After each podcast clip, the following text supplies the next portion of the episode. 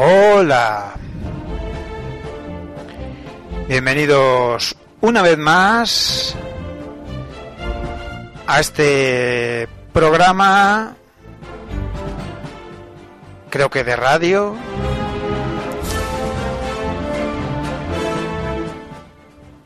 al que acudimos puntuales a la cita, una cita que suelen ser los viernes, sobre las 22.30,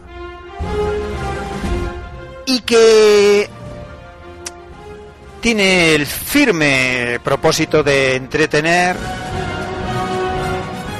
a la selecta audiencia radiofónica de Radio Cinéfilos. Que así es como nos llamamos. Un nombre muy poco original, pero que da en el clavo. Porque aquí venimos a hablar de cine. Y aledaños. Programa 26 de esta aventura radiofónica y a ver a, a dónde atracamos de los barcos. Venga, vamos, vamos al lío, que se hace, se hace muy tarde. Bueno, así vale, ¿no? Vamos.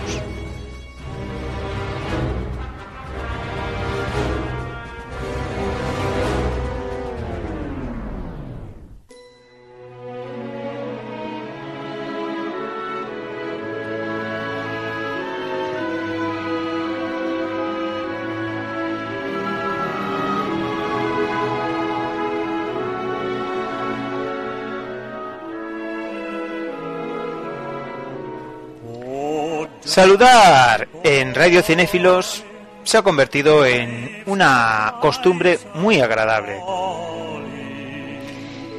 Es tan agradable que nos hemos propuesto que en cada programa salude un compañero de chat. Y de esa forma, saludando al principio de cada emisión radiofónica, podamos cargar nuestras baterías del optimismo necesario para un fluir apacible el resto del programa.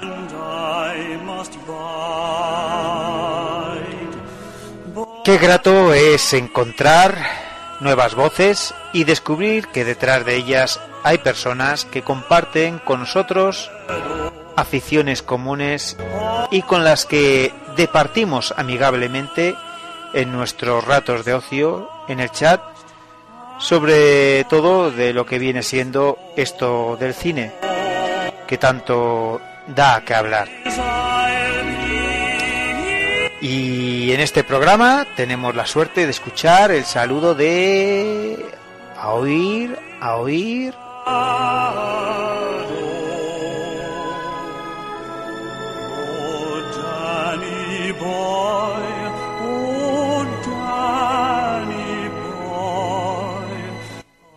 Desde la verde Irlanda, un saludo de Danny Boy para Radio Cinefilos.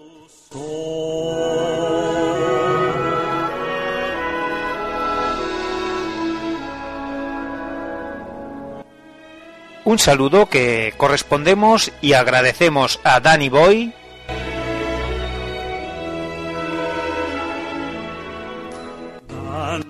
que forma parte ya de la gran familia de Radio Cinéfilos.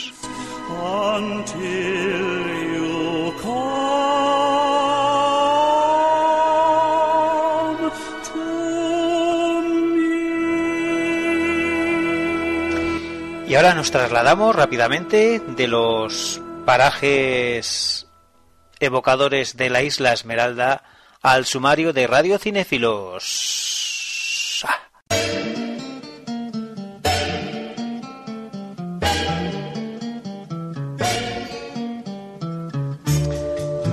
La la la la la. Hoy traemos un jugosísimo menú servido caliente para oídos inquietos y deseosos de escuchar en la radio cosas de esas del cine. Que para eso estamos, ¿eh? Por ejemplo, Intradía nos trae hoy la figura de uno de sus directores favoritos. Y de paso saldaremos una cuenta en Radio Cinéfilos con el cine oriental del que poco habíamos hablado hasta ahora aquí. Hoy abriremos pues con la figura del cineasta chino Wong Kar Wai. Continuaremos con esa sección que tanto gusta a grandes y pequeños, que tanto sorprende y que tanto da que hablar posteriormente. Chansons du Cinema. Una vez más traemos a Radio Cinéfilos una canción, un chatero y con un poco de música y magia se crea esa obra musical para deleite de la exigente audiencia cinéfila. Qué bonito es tener una referencia al abrir el chat y encontrarse con una lista de nicks conocidos con los que compartes gustos por el cine. En ello ayuda la entrevista. Hoy a la entrevista traemos a una amiga chatera que escucharemos con detenimiento y atención y seguro que nos divertiremos. ¡Ay! ¡Qué bonita y acogedora es la mansión de Pollopera Lannister! ¿Verdad? Si no fuera por las ratas, los murciélagos, los mamuts, los cobradores de impuestos, yo pasaría todas las noches allí. Esta noche Pollopera, desde ese idílico sitio, nos contará una tortuosa historia. Estad atentos. Y luego, ¿qué nos queda? A ver, a ver, juego cinéfilo, donde tenéis que acertar de qué película estamos fragmentando un trozo, y la despedida de otro glorioso programa de Radio Cinephilos.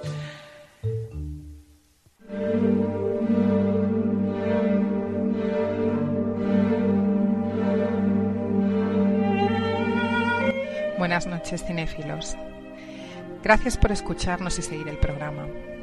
Hace tiempo que tenía ganas de meterme de lleno con el director de cine hongkonés, Wong Kar-wai. Este director se caracteriza por sus films visualmente impactantes y únicos y por un gusto de formas muy estilizadas y elegantes. Wong Kar-wai nació en Shanghai hace 57 años, aunque con 5 años emigró a Hong Kong. Como él hablaba mandarín y no el cantonés que se habla en Hong Kong, se pasaba horas en los cines para aprender el dialecto.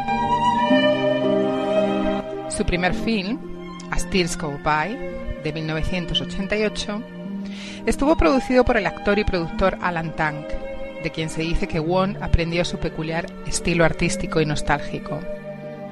Aunque recibió buena acogida por parte de la crítica, no fue hasta su segunda cinta, Días Salvajes de 1991, que fue reconocido internacionalmente y donde comenzó a forjar su estilo sensual de narración, mostrando una visión bellísima del Hong Kong de los 60 que recuperaría en su más aclamado film, In the Mood for Love, del año 2000. Ahí va mi particular lista de imperdibles de Wong Kar que comienza con Happy Together.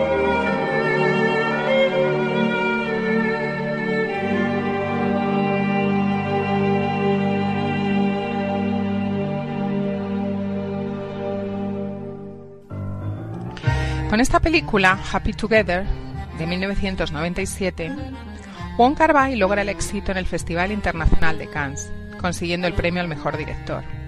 Wong tenía mucha curiosidad por Argentina, así que se le ocurrió situar la historia en Buenos Aires, y precisamente por ser justo las antípodas de Hong Kong. El título procede del famosísimo tema de The Turtles, y con esta canción, versionada por Danny Chung, finaliza la película. Los protagonistas son una pareja gay, Ho, interpretado por el fallecido Leslie Cheung, y Lai, un magnífico Tony Leung, que vive en una tormentosa relación. Deciden viajar a Argentina y visitar Iguazú. Tras varias idas y venidas, rupturas y peleas interminables, se terminarán separando definitivamente. El hecho de situar la acción en Buenos Aires, las antípodas de Hong Kong, no es solo un dato curioso, sino que acentúa la lejanía en que los protagonistas se encuentran con respecto a su lugar de origen. Esta lejanía es un signo de desarraigo de los personajes, no solo geográfico, sino también afectivo. En esta especie de ni contigo ni sin ti, los personajes evocan una imagen tan triste como emotiva en una pensión porteña de mala muerte, con imágenes grises y taciturnas, incluso cuando bailan con melancólica pasión un tango en la sucia y deprimente cocina de aquella pensión. Se trata de un film lleno de significado, tan recomendable como sorprendente en cuanto a sus diálogos, a veces llenos de gran dulzura y belleza y otras llenos de impertinentes desplantes y desagradables palabras. Por cierto, como curiosidad, Tony León se negó a interpretar ninguna escena de contenido homosexual hasta llegar a Argentina, dejando las escenas totalmente asépticas para China.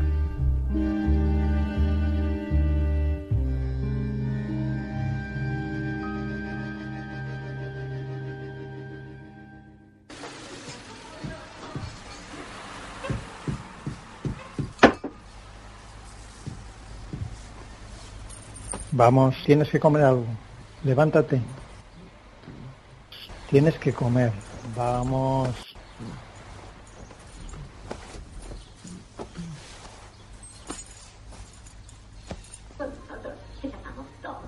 Espera, dame un poco de pollo.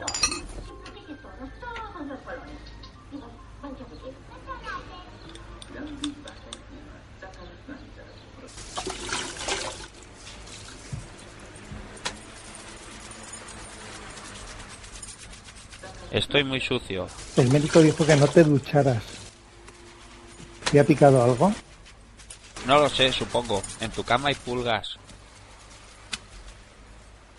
Es por la humedad. Llueve demasiado. Pues deberías aprovechar para desinfectar la cama los días que haga sol, sacar el colchón a la ventana. Levanta el brazo. Despacio. No tan fuerte. Me haces daño. ¿Qué quieres que haga? Has dicho que estaba sucio. Sí, ya, pero me vas a arrancar la piel.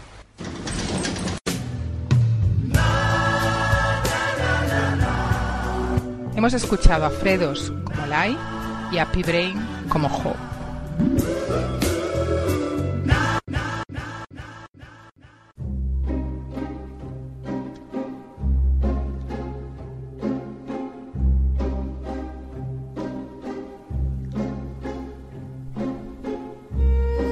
2000 llega su obra cumbre, In the Mood for Love, cuyo título original es Fa Yu Ning Wo, que significa literalmente La magnificencia de los años pasa como las flores.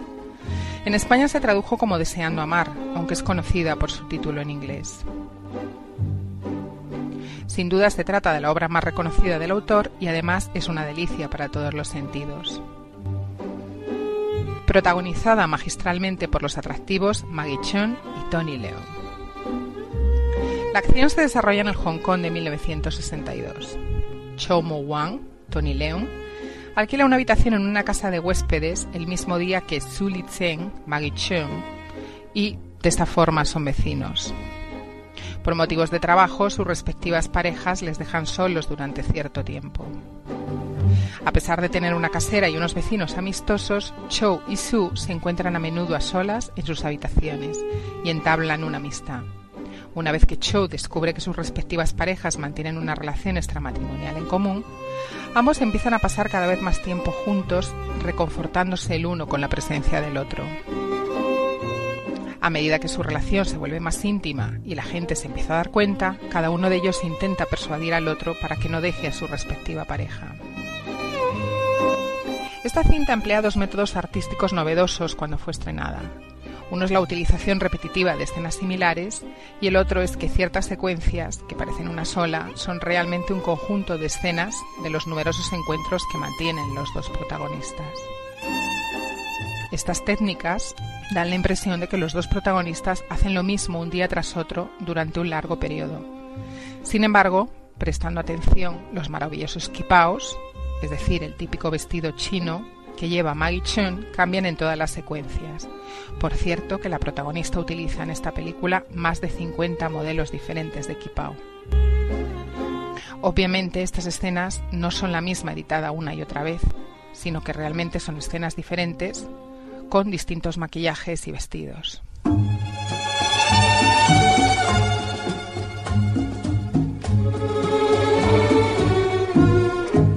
Para conseguir el peculiar clima de la película, esta necesita a sus dos brillantes actores protagonistas. Tanto uno como otro están inmensos. Con otros no habría sido lo mismo. La química entre ellos es la base de la historia y funciona a la perfección. Cheon es posiblemente quien lo tiene más difícil, pues no en pocas ocasiones debe resultar fría cuando realmente no quiere, necesitando de una sutileza a la hora de interpretar que está al alcance de muy pocas actrices, estallando en lágrimas cuando la situación ya le supera por completo y rompiéndonos el corazón. Leon es un actor carismático, quizá el asiático más atractivo y encantador del cine, y está claro que se mete en el bolsillo al espectador casi de inmediato con esa sonrisa y esa mirada que le caracteriza. La película se rodó en Bangkok íntegramente, aunque comienzan los maravillosos templos de Angkor en Camboya. Su banda sonora es otro must que hay que tener en cuenta. Los boleros de Nat King Cole se escuchan de fondo como marco a las conversaciones de los protagonistas. Al parecer, la madre de Won escuchaba estas canciones en la radio cuando él era pequeño y las tarareaba sin saber ni entender lo que decía. Las esperas del atractivísimo Tony León en el restaurante, con el cigarrillo entre los dedos y las volutas de humo sobre su cabeza, discurren a ritmo de quizás, quizás, quizás. Amén del tema principal, Yumeji's Theme del compositor japonés Shigeru Umebayashi, que comienza con un pizzicato de lo más rítmico, para dar paso a un violín que rasga el aire con su magnífica melancolía. Un solo instrumento, símbolo de la soledad que viven los personajes del film. Curiosamente, la habitación donde se hospeda el protagonista es la número 2046, título de la siguiente cinta del director. Por cierto, que el título de In the Mood for Love se le ocurrió a Wong cuando escuchaba el tema de Brian Ferry, I Am in the Mood for Love.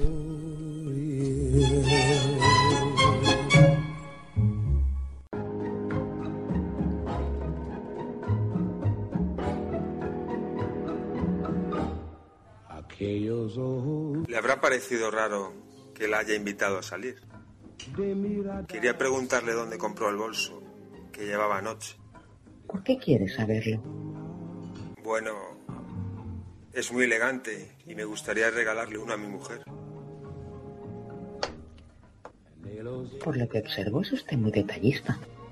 Me sobreestima.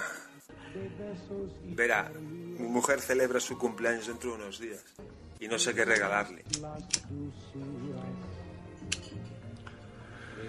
Podría conseguirme uno igual. ¿Ha pensado que tal vez ella no lo quiera igual? Es cierto, no había caído en ese detalle. A una mujer eso le importa mucho. Sobre todo porque somos vecinas. Podría ser de otro color. Se lo preguntaré a mi marido. ¿Por qué? Fue él quien lo compró en un viaje que hizo al extranjero. No se venden en nuestro país. Ah, entonces olvídelo.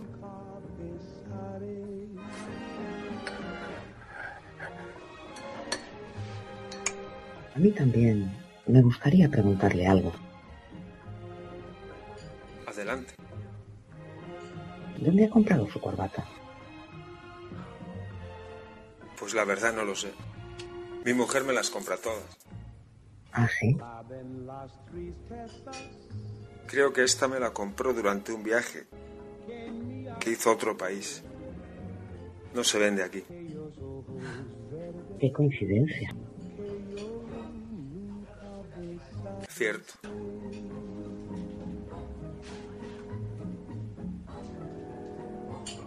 Aunque mi marido tiene una muy parecida. Un regalo de su jefe. Y siempre la lleva puesta. Estoy pensando que mi mujer tiene un bolso igual al suyo. Ya lo sabía, se lo he visto. ¿Qué intenta decirme?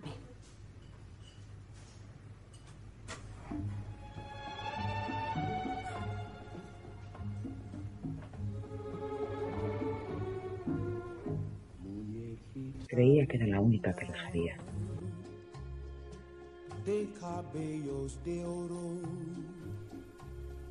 Ellen Ripley ha interpretado el papel de Sue y Accident Grotesque el de Cho.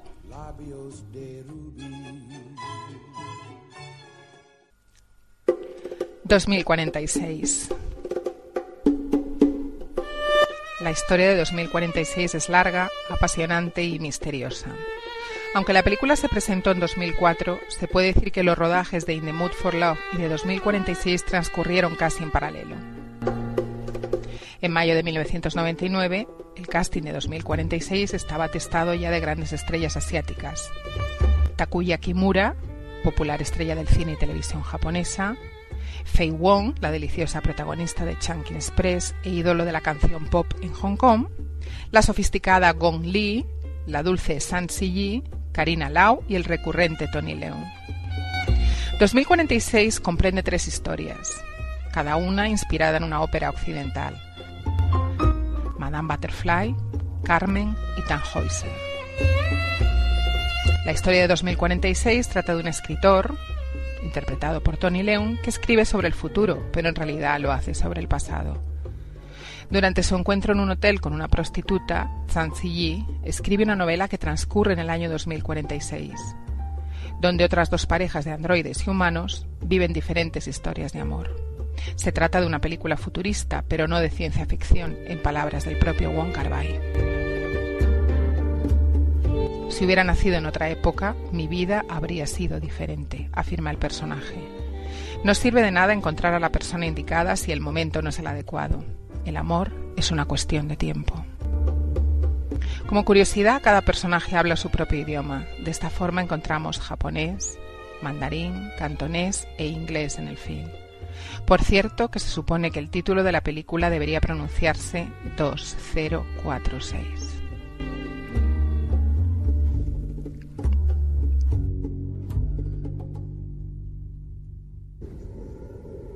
¿Por qué quieres irte de 2046?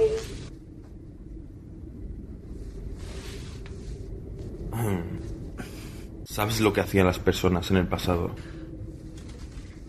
Cuando tenían secretos que no deseaban compartir.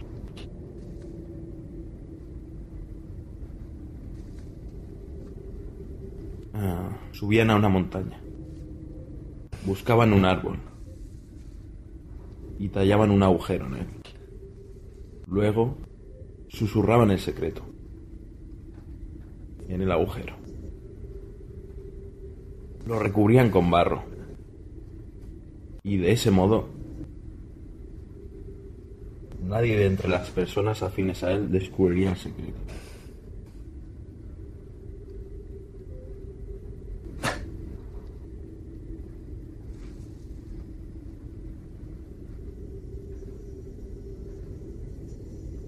Yo seré tu árbol.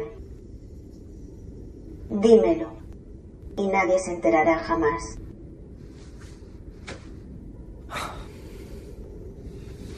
Yo siempre.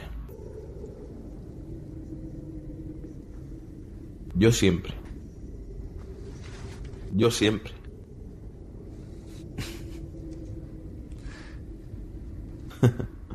Qué gracioso. Yo siempre.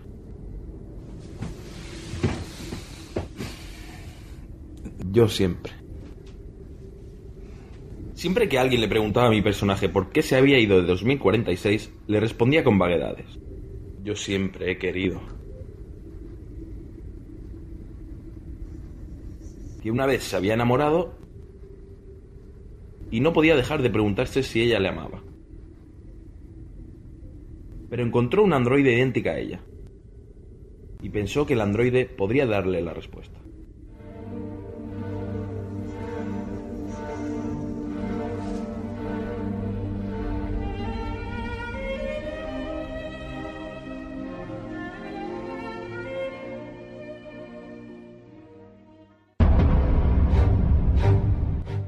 Ava Gardner ha interpretado al androide y Don Corleone a.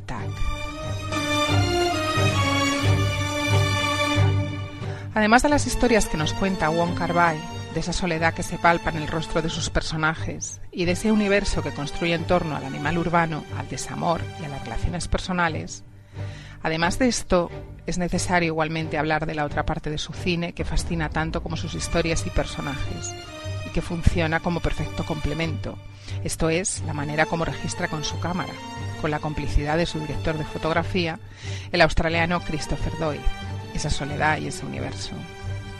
Porque los elementos que componen ese estilo visual de Wong Kar Tal vez cualquiera crea verlos en la compulsiva y onanista estética de los videoclips y de algunos programas, o incluso anuncios televisivos, pero la diferencia está en el sentido que el director asiático otorga a esos elementos, en la manera de concebirlos, de ordenarlos y de utilizarlos.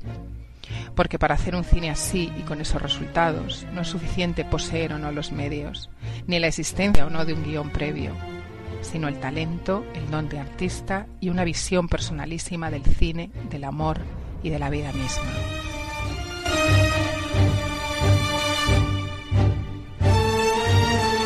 Gracias por escucharnos, cinéfilos. Gracias a Juan de Austria por hacerlo posible. Un abrazo para todos y hasta siempre.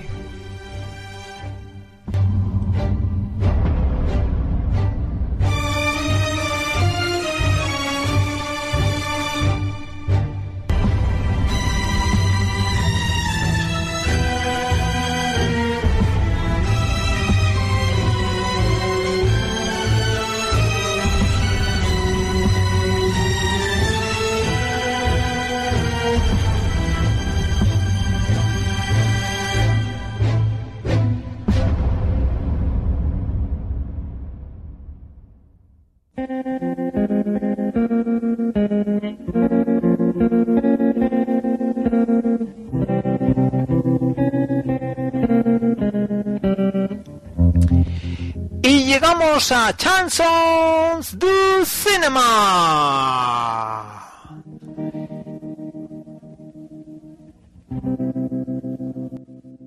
En 2003, un Quentin Tarantino asentado y aceptado en el negocio del cine hollywoodiense estrena una película en la que da rienda suelta a una historia hervida a fuego lento. Haciendo un pastiche de todas las influencias televisivas, literarias y cinematográficas que atormentaron el frágil y absorbente cerebro del cineasta americano desde muy temprana edad. En Kill Bill eh, mezcla de manera indiscriminada películas de arte marciales, mangas japoneses, estética setentera pop, spaghetti western, entre otras cosas, enlazadas y elaboradas con el sello personal de contar las cosas que tiene Tarantino y que tanto ha hecho disfrutar a grandes y pequeños. La historia de venganza de la novia interpretada por Uma Thurman dio para tanto que tuvo que dividirlo en dos volúmenes para satisfacer a conciencia las desparramadas obsesiones de Tarantino. Sin duda, uno de esos sellos personales es el uso, el buen uso que hace de la música en sus películas, imprimiendo a las imágenes de un efecto totalmente cinematográfico. Las canciones que usa Tarantino en sus películas adquieren una relevancia muy notoria después de formar parte de sus bandas sonoras y la popularidad que alcanzan traspasan lo meramente comercial convirtiéndose muchas de ellas en parte de nuestra cultura urbana. Las disqueras pugnan entre ellas y ofrecen grandes cantidades de dinero porque sus temas formen parte de sus películas ante las cuales Tarantino, melómano reconocido, usará las que le salgan de ahí. Unos años antes del estreno del segundo volumen de Kill Bill, la banda americana de rock alternativo Sibari sacaba a la luz su maxi single debut con tres temas, en el que iba incluido el que fuera gran éxito comercial, Good Night Moon. Este tema fue elegido por Tarantino para completar la escena de créditos finales de Kill Bill Volumen 2. Una elegante escena en blanco y negro donde vemos a Uma Thurman surcando las polvorientas carreteras del sur de Estados Unidos by the night. Y es hoy, es ahora, aquí en Radio Cinéfilos, Chansons to Cinema, cuando escucharemos esta celebérrima canción interpretada por la voz perpetua y sensual de Karenina. Un fuerte aplauso para ella y muchos ánimos. ¡Aupa maña!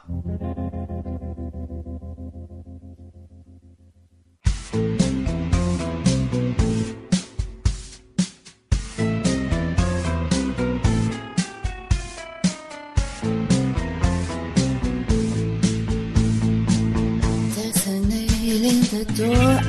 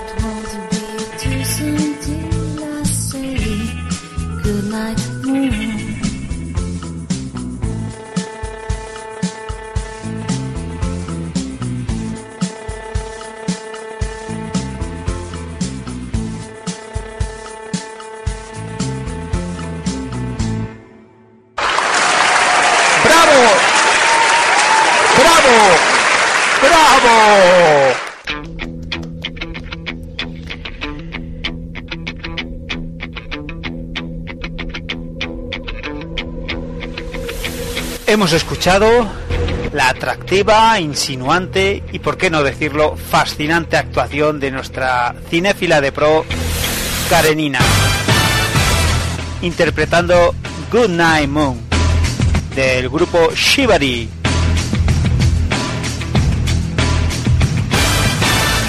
Una vez más, genial, una vez más, espectacular Karenina, que afortunadamente nos tiene muy bien acostumbrados. Y da gusto que así sea.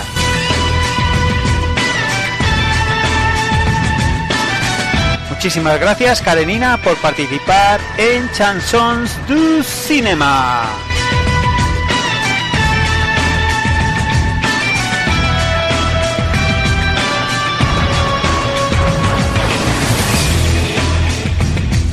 Una de las cosas que hace Radio Cinéfilos así somos nosotros. Y es por lo que merece la pena hacerlo.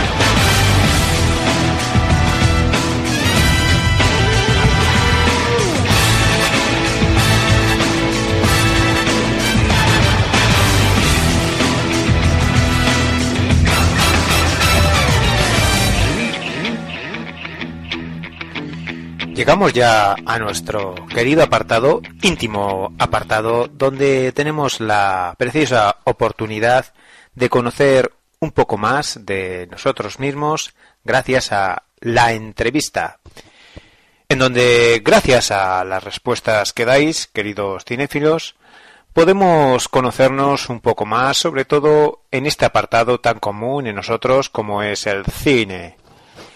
Contamos esta semana con una alegre amiga chatera de la que podemos decir que nos sentimos orgullosos que Cinefilos sea uno de los canales en los que ella habita. Muy buenas noches, Metalhead. Buenas noches, entrevistador sexy, y un saludo muy grande a todo el canal. Estoy muy contenta de estar aquí de, en esta entrevista y es un placer contestar cuatro preguntas sobre cine. Y empezamos empezamos preguntándote ¿cuál es la primera película que recuerdas haber visto? Bueno, la primera primera no lo sé, pero recuerdo cuando era pequeña que me encantaba eh, Asterix y las doce pruebas. La tenían dibujos en, en una colección que me, me había comprado mi madre de la vanguardia, que eran los VHS de todas las pelis de Asterix. Y sé que la veía muy a menudo. Era. Era una obsesión. Además me sabía los diálogos. Supongo que todos em, recordamos un poco pelis de nuestra infancia. En primera instancia, claro. Dinos, Metalhead, eh, ¿qué personaje de película es el que recuerdas con especial cariño y por qué? Bueno, uno de mis personajes favoritos es Rick de Casablanca, interpretado por Humphrey Bogart. Y ese personaje le tengo mucho cariño por cómo es, por la personalidad que tiene. En la peli siempre mm, tiene una respuesta ingeniosa. Es muy muy cínico, como le dice su amigo compañero Renault. Y tiene mucha gracia, ¿no? A la hora de contestar, siempre te sale con unas respuestas ingeniosas y, y que te dan duro, ¿no? Toma. Luego también me gusta mucho que él va de pasar de todo el mundo para salvar el pellejo, claro. Es en plan, yo no me decanto ni por un sitio ni por otro, pero Luego ya tengo mis propias ideas que las conocerá quien yo quiero que las conozca. Y sabemos todos en el fondo que es un tío muy buena persona, que ha hecho cosas por los demás en la guerra, eh, con su, su querida Ilsa, ¿no? Que al final renuncia a ella porque cree que es más justo. Con ese ideal de caballería, ¿no? Esa caballerosi- caballerosidad que no existe ya. o muy poco. Pues eso, por eso me gusta Rick, me encanta este personaje y me emocionó muchísimo cuando lo vi en Casa Blanca. Y cada vez que veo la peli, que la he visto ya muchas veces, pues es el personaje que más me emociona de todos. Y sí que el momento estelar de la peli es la marsellesa, porque es una escena que me pone los pelos de punta. Pero él tiene la magia que no tiene el resto de Casablanca. Me encanta. Confiésanos si has llorado con alguna película en particular. Pues aunque muchos de los oyentes que me conocen pensarán, nah, Metalhead no llora con las pelis, os aseguro que soy muy llorona viendo pelis. Pelis, series, hasta anuncios de la tele. Lloro mucho, la verdad. No sé. Eso sí, intento llorar cuando estoy sola viendo la peli. Me da un poco de cosa que me vean ahí con las lagrimillas. Pero sí, he llorado con muchas pelis. Algunos ejemplos, pues la lista de Schiller. Em, cuando, ah sí, hablando de antes de Rick, en, la, en Casablanca, en la escena de la marsellesa, he llorado mucho. Eh, ¿Qué más? Mm, no sé. La verdad es que he llorado con muchas pelis, pero no sabría deciros solo una. Dinos qué es lo que más te puede molestar cuando asistes a una sala de cine. Bueno, para mí ir al cine es uno de los placeres mayores que existe. Eh, a veces prefiero ir al cine que irme de fiesta. Así os hacéis una idea, ¿no? Pues a ver, lo que me molesta de ir al cine es llegar tarde y perderme los trailers de otras pelis. Me encanta ver trailers. O sea, me gustan más verlos en el cine que en el YouTube. Y también me molesta mucho que la gente moleste, que haga ruidos, que entre y salga a mitad peli. Pero bueno, eso siempre pasa, pero dura unos momentos, ¿no? Pero ya te digo, me jode mucho llegar tarde. Y a veces me ha pasado, ¿eh? que llego tarde. Aunque salga pronto, llego tarde. Y nada, ese es mi problema cuando voy al cine. Si tuvieras que poner un nombre de película a tu vida hasta ahora, ¿cómo, cómo la titularías? Esta pregunta es jodida, ¿eh? Aquí os habéis picado. Venga, vamos a joder a Metalhead. Vamos a preguntarle algo chungo.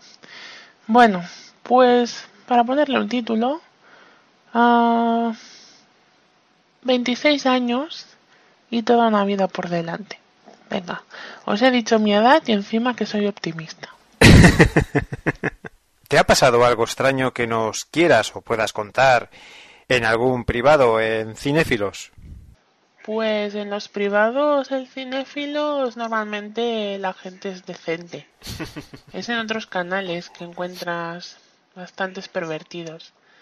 Pero no, los privados siempre son de cosas de cine, en plan, ¿qué pelis te gustan? Recomiéndame pelis, cosas muy normales, propias de- del canal, ¿no?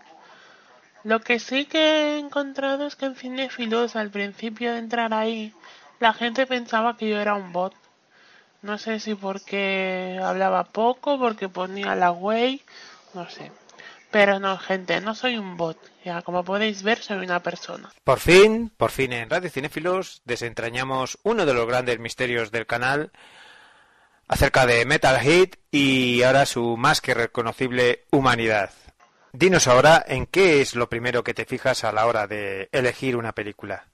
Bueno, primero me fijo en el título, luego en el género y ya entonces empiezo a mirar si me motiva el tema de, de la película. Empiezo a mirar el reparto, el director, la música, que siempre son añadidos extra para que le atraiga una peli. Porque para mí si sale un buen reparto es en plan, bueno, va, démosle una oportunidad aunque el, el título o el o la sinopsis no me acaba de gustar, ¿no? Y en cuanto al director igual, también. Si es un director que me gusta, pues ya de cabeza me lanzo a ver la peli. También miro a veces si tiene premios, aunque eso no siempre es símbolo de que me va a gustar, pero bueno, también es importante verlo. Sobre todo también si tiene premios con el guion. El guion a veces es la parte más importante de la peli, aunque el resto sea un poco todo cogido por los pelos. Metalhead, dinos sinceramente, aparte del cine, ¿qué cosas son las que ocupan tu vida? Y nada, esta es mi respuesta. Pues aparte de ir al cine y ver cine, también me gusta leer, escribir. Últimamente no lo hago mucho, pero me gusta, me gusta. Eh, tengo una pasión con la lectura y la serie de Juego de Tronos. Es una obsesión. si un día me habláis de eso, no me voy a callar. Em, pero prefiero los libros, eh, os lo digo. Eh, también me gusta mucho viajar. Hace poco he estado en Berlín. Eh, en verano es cuando más viajo. Eh, me gusta cocinar. También lo hago a menudo. Ayer estaba haciendo galletas. Eh, Ñam, ñam. ¿Qué más? Bueno, y también empleo mi tiempo, ahora ya en septiembre que empezamos, a terminar un máster, que me queda poquito para terminar. Y también buscando trabajo, porque ya va siendo hora, y a ver si encuentro algo, ¿no? Vamos, el problema de muchos actualmente. Y nada, y el resto del tiempo pues salir por ahí con una amiga o bien conectarme a internet, ya me veis por ahí en el canal.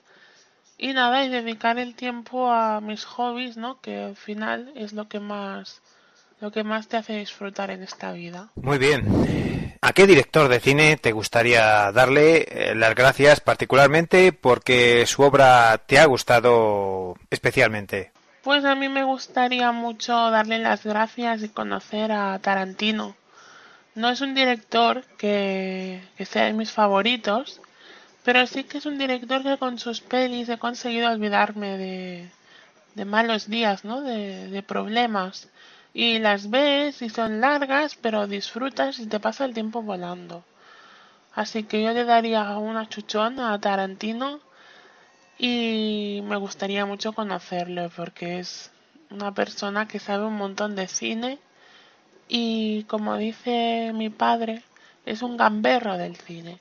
Y yo creo que tiene mucha razón. Todo lo bueno acaba, incluso las buenas entrevistas como esta con nuestra querida Metalhead, a la que agradecemos sobremanera su buen rollo, sinceridad y predisposición para con Radio Cinéfilos.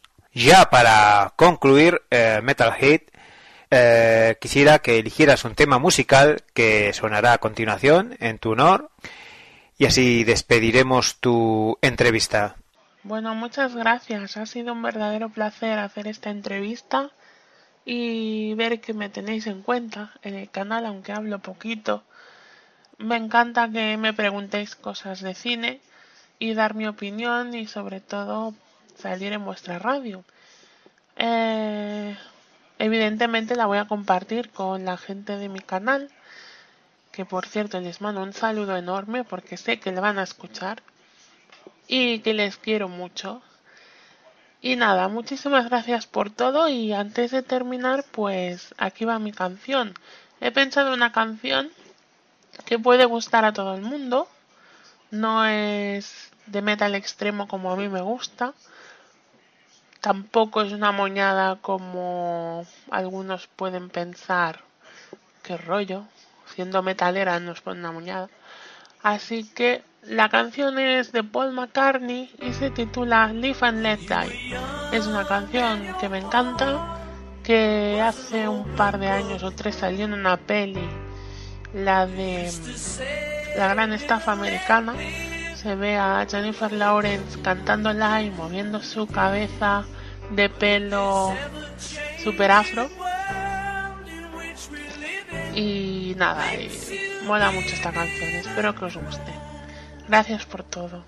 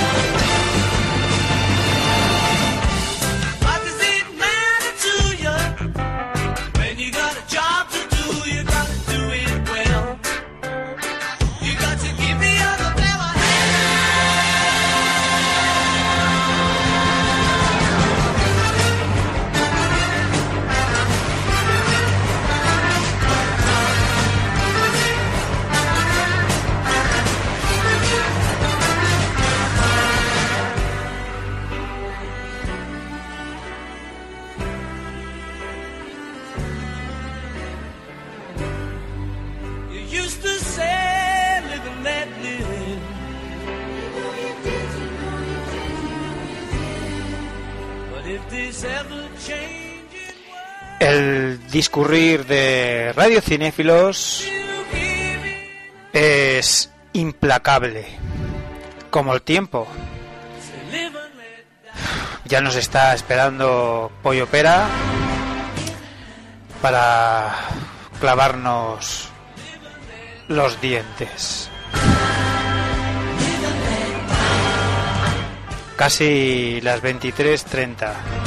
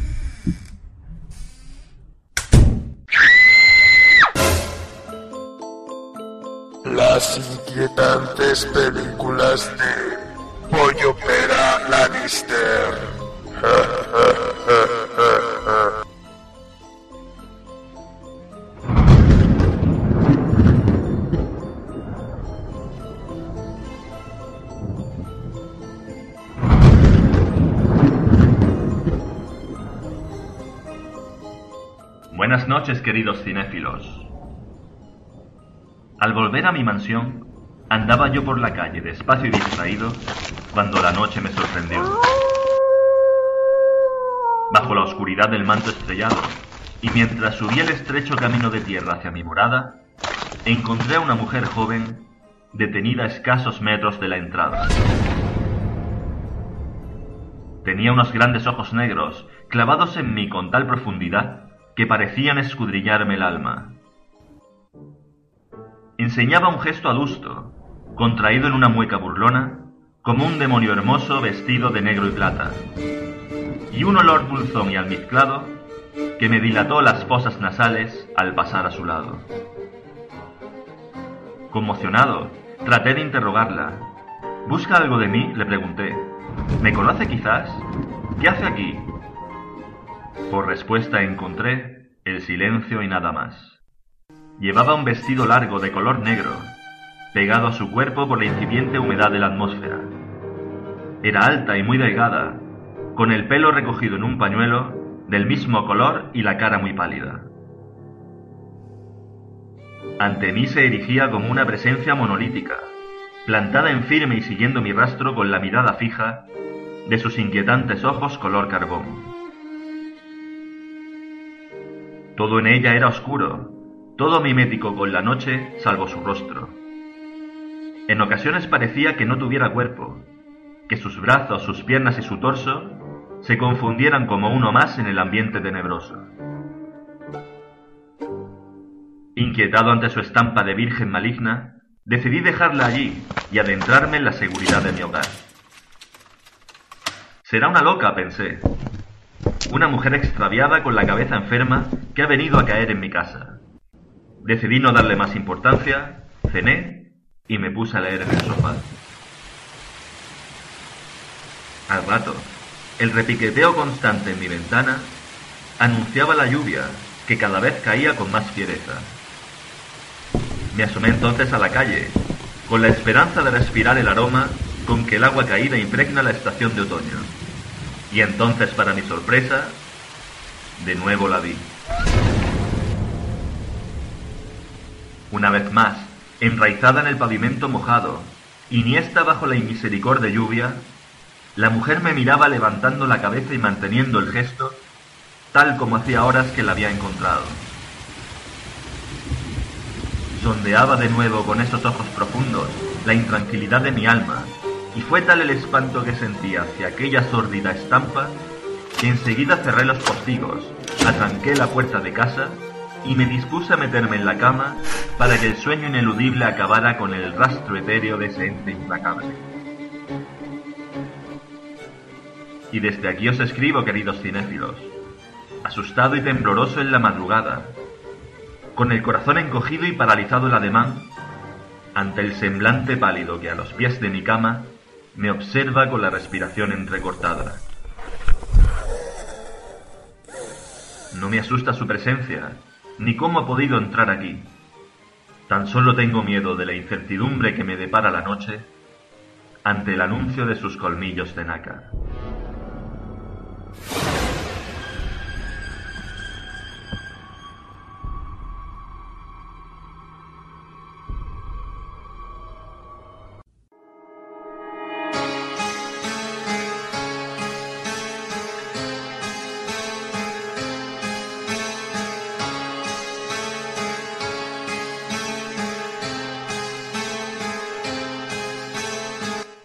Cinéfilos, hoy os hablaré de una chica camina a casa sola de noche. En ocasiones, hacer cine terrorífico es un ejercicio de estilo. Y es que a veces, de entre el montón de mediocridad imperante, sobresale una pequeña joya que le devuelve a uno la fe en la creatividad humana, creando impronta en una prometedora carrera que se inicia con maneras de gran autor. Ana Lilia Mirpour, directora iraní afincada en Estados Unidos, ha arrancado en el mundo de lo inquietante con una tarjeta de presentación cargada de elegancia minimalista. Una brillante joya en blanco y negro que redibuja la figura del vampiro con trazos de sensualidad noir y presencia femenina.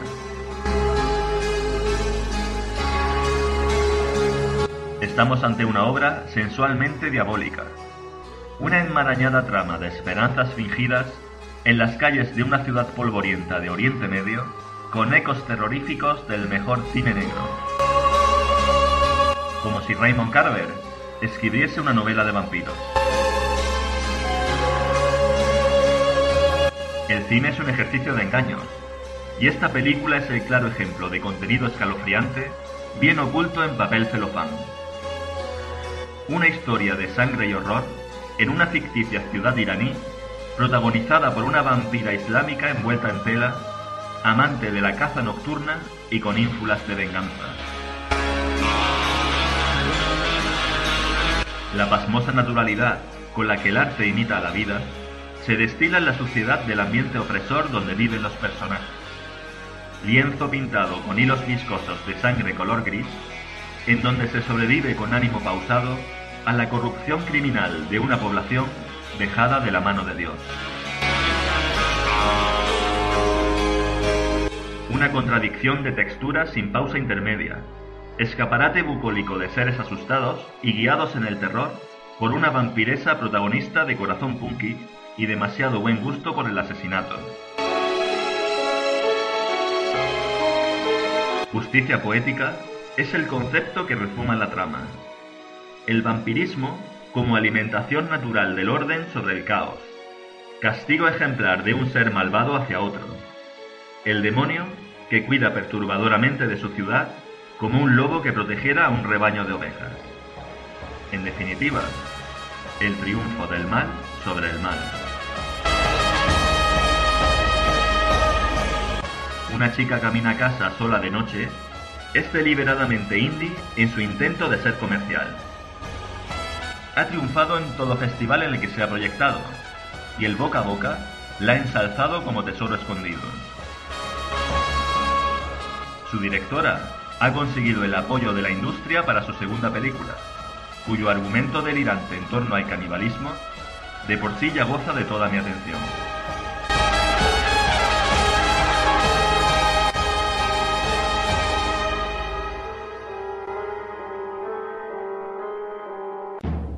Las actuaciones son correctas, especialmente la protagonista.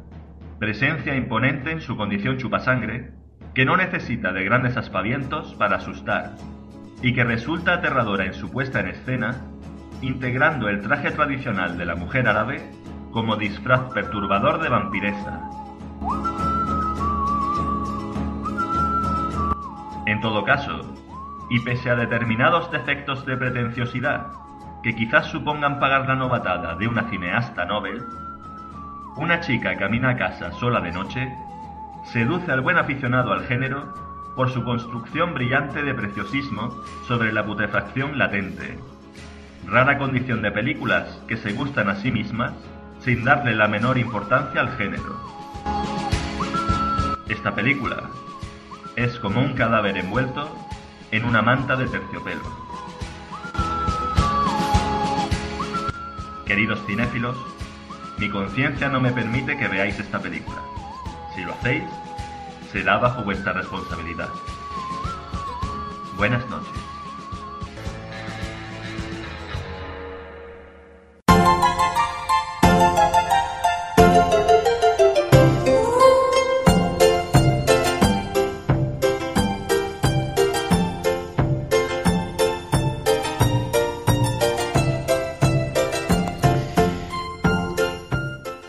Llega el tiempo de la, de la diversión, llega el tiempo del entretenimiento, llega el tiempo del jue- juego.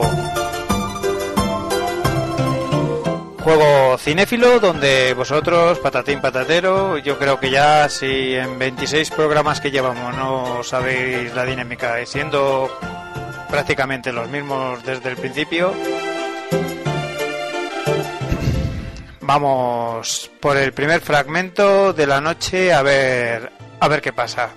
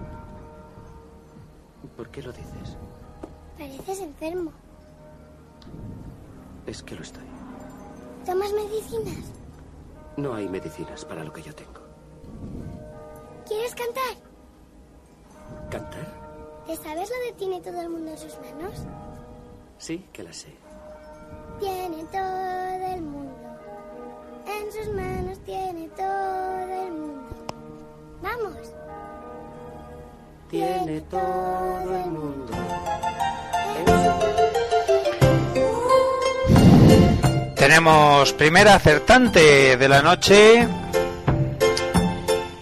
y es Silencer, que dijo Asesinos del Aire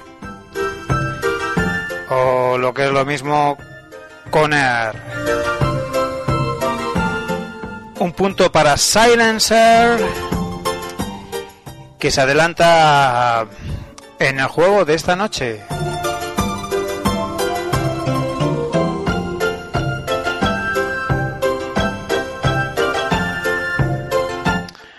Vayamos pues a por el segundo fragmento.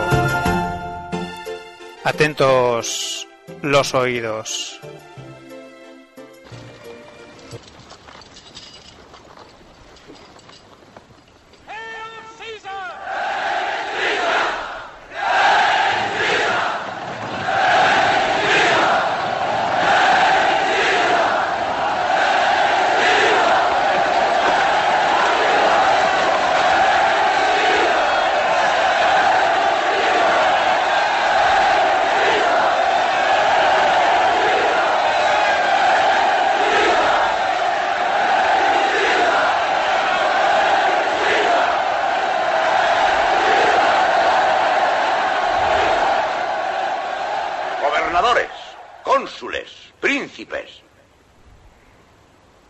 Venido de los desiertos de Egipto, de los montes de Armenia, de los bosques de Galia y de las luces de España. No os parecéis en nada. Ni lleváis las mismas ropas, ni cantáis los mismos himnos, ni adoráis a los mismos dioses. Pero como un árbol de hojas verdes y raíces oscuras, sois esa unidad que se llama Roma. Mirad alrededor, miraos vosotros mismos y contemplad la grandeza de Roma. Hace 200 años los galos eran nuestros peores enemigos. Ahora les saludamos como amigos. En todo el mundo Bueno, os habéis puesto a decir películas de romanos y a ver si cae alguna. Por fin disteis en el clavo. Concretamente, Danny Boy, nuestro saludador, saludador de hoy, que ha dicho la caída del Imperio Romano. Un aplauso para él. Vamos a hacer que Nelson actúe un poco porque ha habido demasiados, demasiados.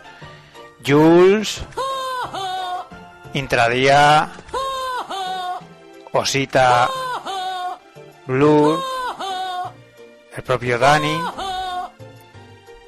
Cereza, Nicky 32, Pollo, Pe Pollo Pera Contina, Amanda Q. En fin, ya no sigo.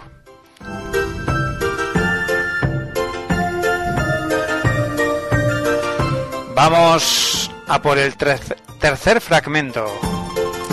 Vamos empate a uno.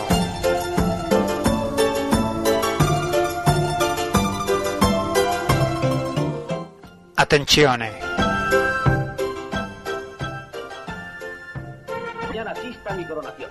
Daría mil coronas por ver la cara que pondrá mi hermano Miguel cuando nos vea llegar uno tras otro.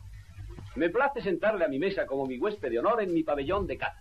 Nuestros antepasados dejaron aquí en el pabellón buenas oleras, primo. Fritz, bien ajenos a que una o dos botellas estaban predestinadas para usted. Todo queda en la familia, todo queda en la familia.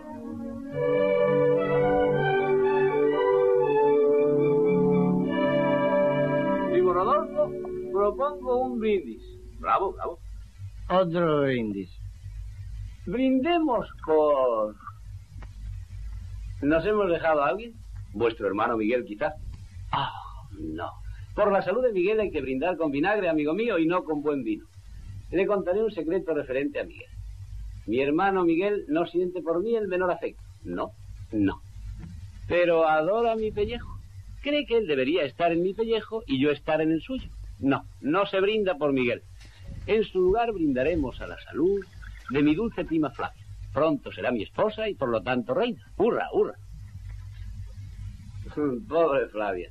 Nunca tuvo ocasión de elegir a otro. Bueno, respecto a esto, yo tampoco. Es una lástima que usted no conozca a la princesa, al menos así lo dicen todos. Hace años que no la he visto. No congeniábamos mucho entonces. Espero que ahora nos llevemos mejor. Sinceramente lo deseo, Majestad, si vais a casaros con ella. Bien, finalmente tenemos acertante. Hemos escuchado el fragmento entero. La ganadora de este ha sido Intradía por el prisionero de Zenda, de Richard Thorpe. Con Stuart Granger y tal. Muy bien.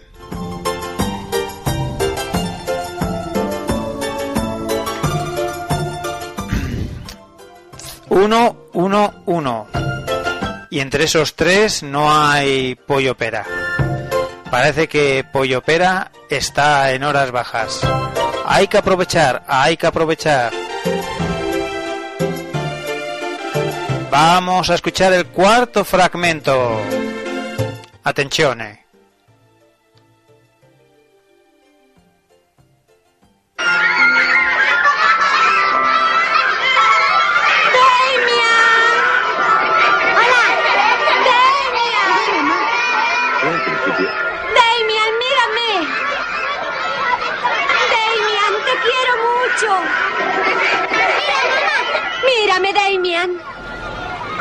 Hago por ti.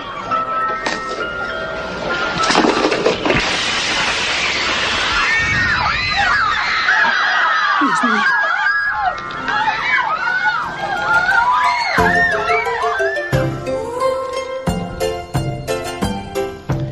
Ay, más pronto lo decimos y más pronto aparece Pollo Tina y aciertan. Era la profecía.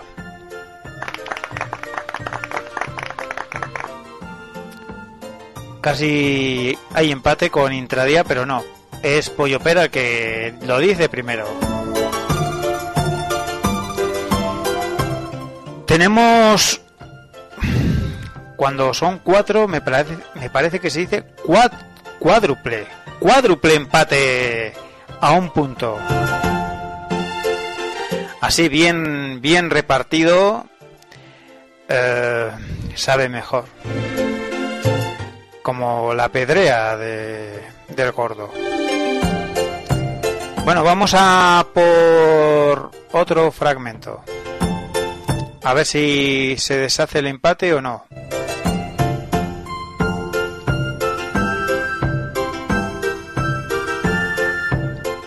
Atención. Este es un fragmento muy corto, por lo tanto, andad, andad con mucho cuidado. Quisiera poner un telegrama. Jacinta González, calle Jardines, Ajá. 3, Sí. Benidorm. Benidorm. Eso El- es. Sí, el texto, por ¿El favor. texto? Sí. Vete a la mierda, zorra asquerosa. Eres un putón verbenero. No te pienso ver nunca más. ¿Eh, ¿Zorra pestosa? Apestosa no, asquerosa. Ah, bien, zorra asquerosa. bien, Zorra Eso asquerosa. ¿Cómo? ¿Algo más? No, no quiero poner nada más, con eso vale. Le informo que tiene tres palabras Ah. más por el mismo precio. Que cuesta lo mismo tres palabras más. Eso es. Bien. Ponga. Puta. Puta, Puta. puta. ¿Una más? Puta. Puta, correcto. Eso. Gracias por confiar en Telefónica. Muchas gracias.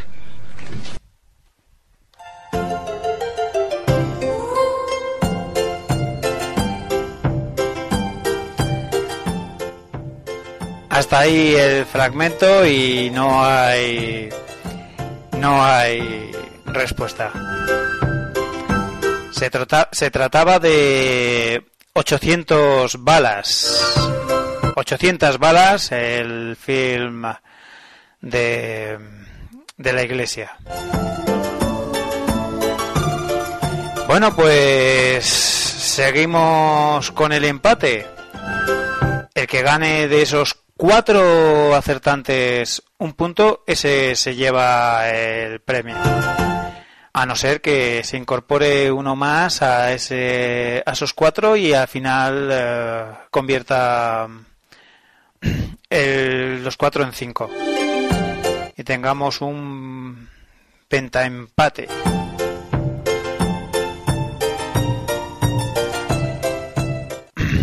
Vamos allá.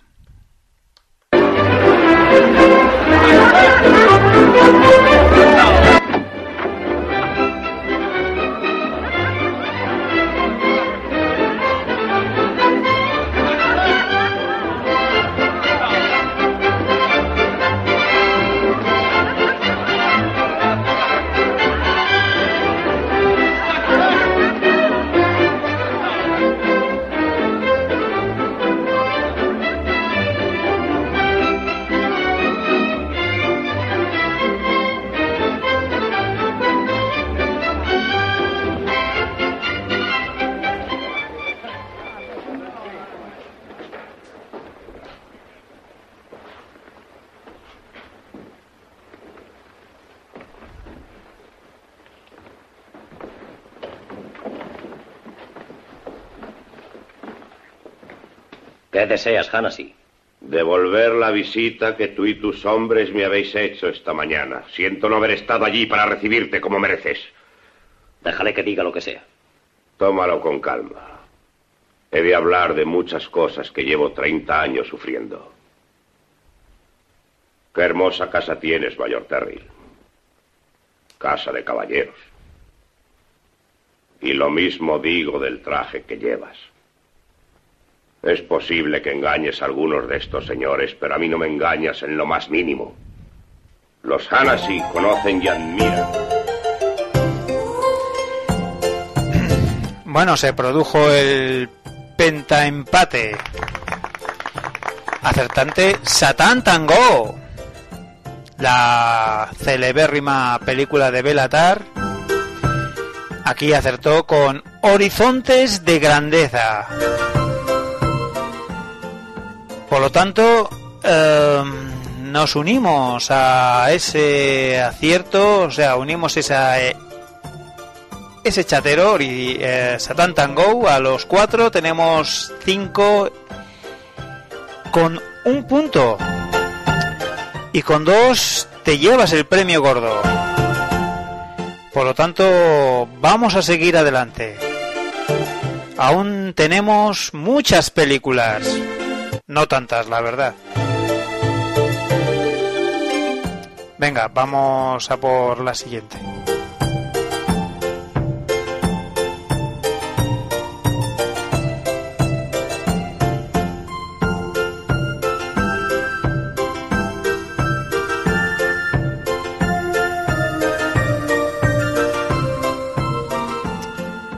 Vamos allá.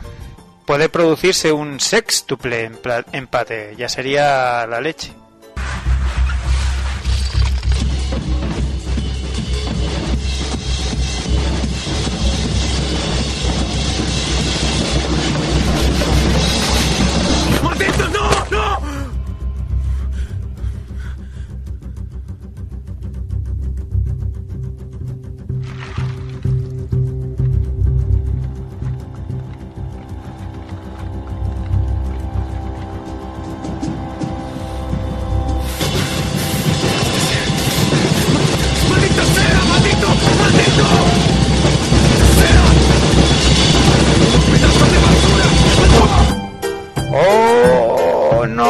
¡Maldito sea Pollo Pera! Que vuelve a ganar con esta película que se llama Whiplash. Whiplash. Por lo tanto, eh, la vida sigue igual. Eh, Pollo Pera vuelve a ganar el fabuloso juego cinéfilo de las de los fragmentos de película. Enhorabuena al ganador y un aplauso para él.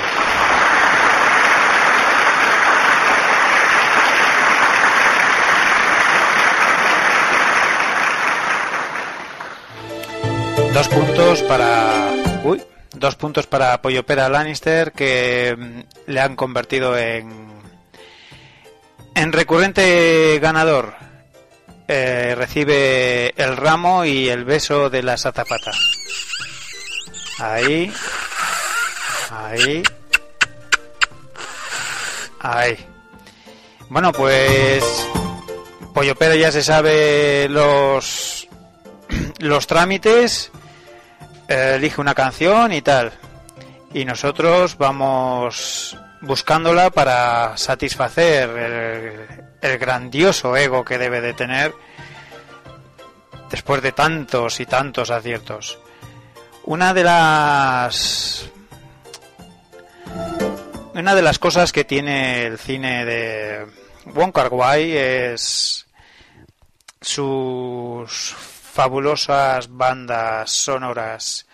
En la película Happy Together, el dúo protagonista eh, viaja o quiere viajar a las celebérrimas cataratas de Iguazú. Y bueno, mientras se ven las impresionantes imágenes aéreas de, de tal de tal fenómeno natural, suena suena esta esta preciosa canción.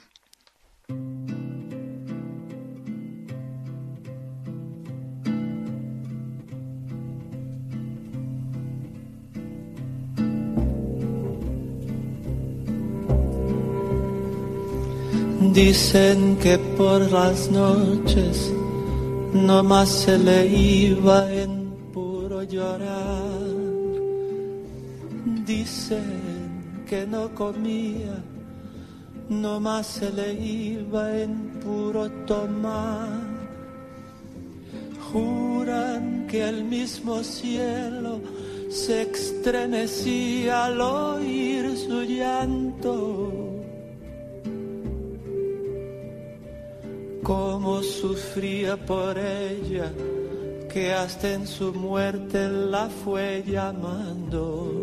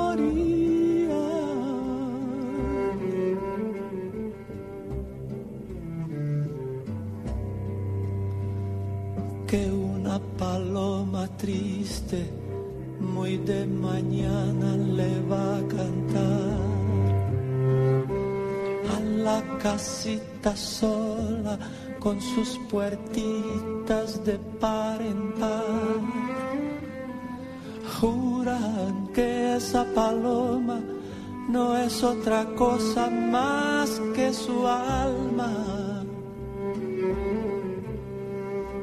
Que todavía la espera a que regrese la desdichada.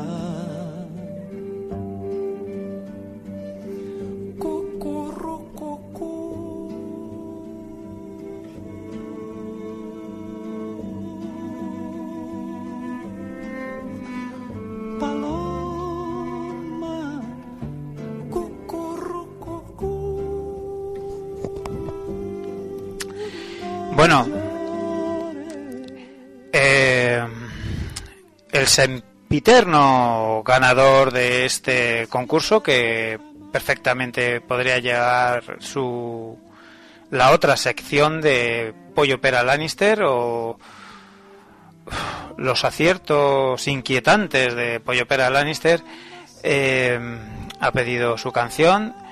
Eh, se trata del grupo Rainbow y el tema es Kill the King, un tema que se lleva mucho en la independencia.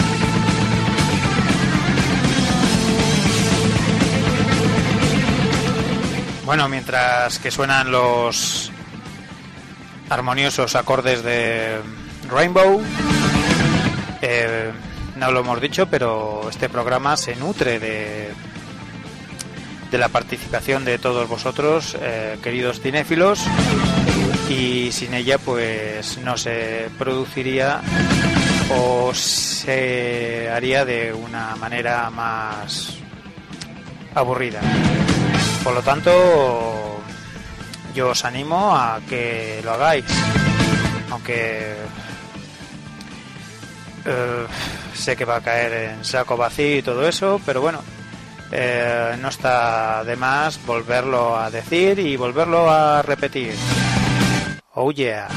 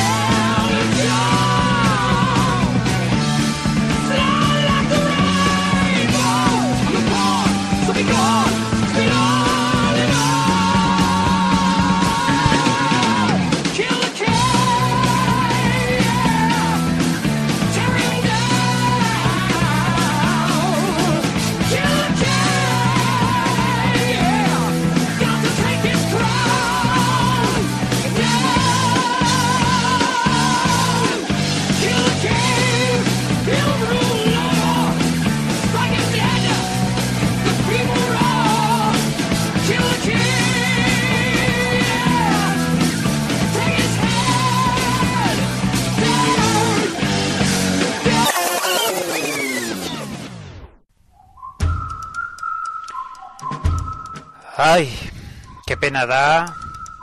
A mí me da pena. A vosotros no sé. Qué pena da que, que esto esto se acaba. Volveremos dentro de tres semanas dispuestos a, a traeros más radio, más diversión, chachipilongui, nuevas aventuras, todo con el cine como nexo común de todo de todo lo que nos rodea. Así pues, buen cine, buen chat, good life.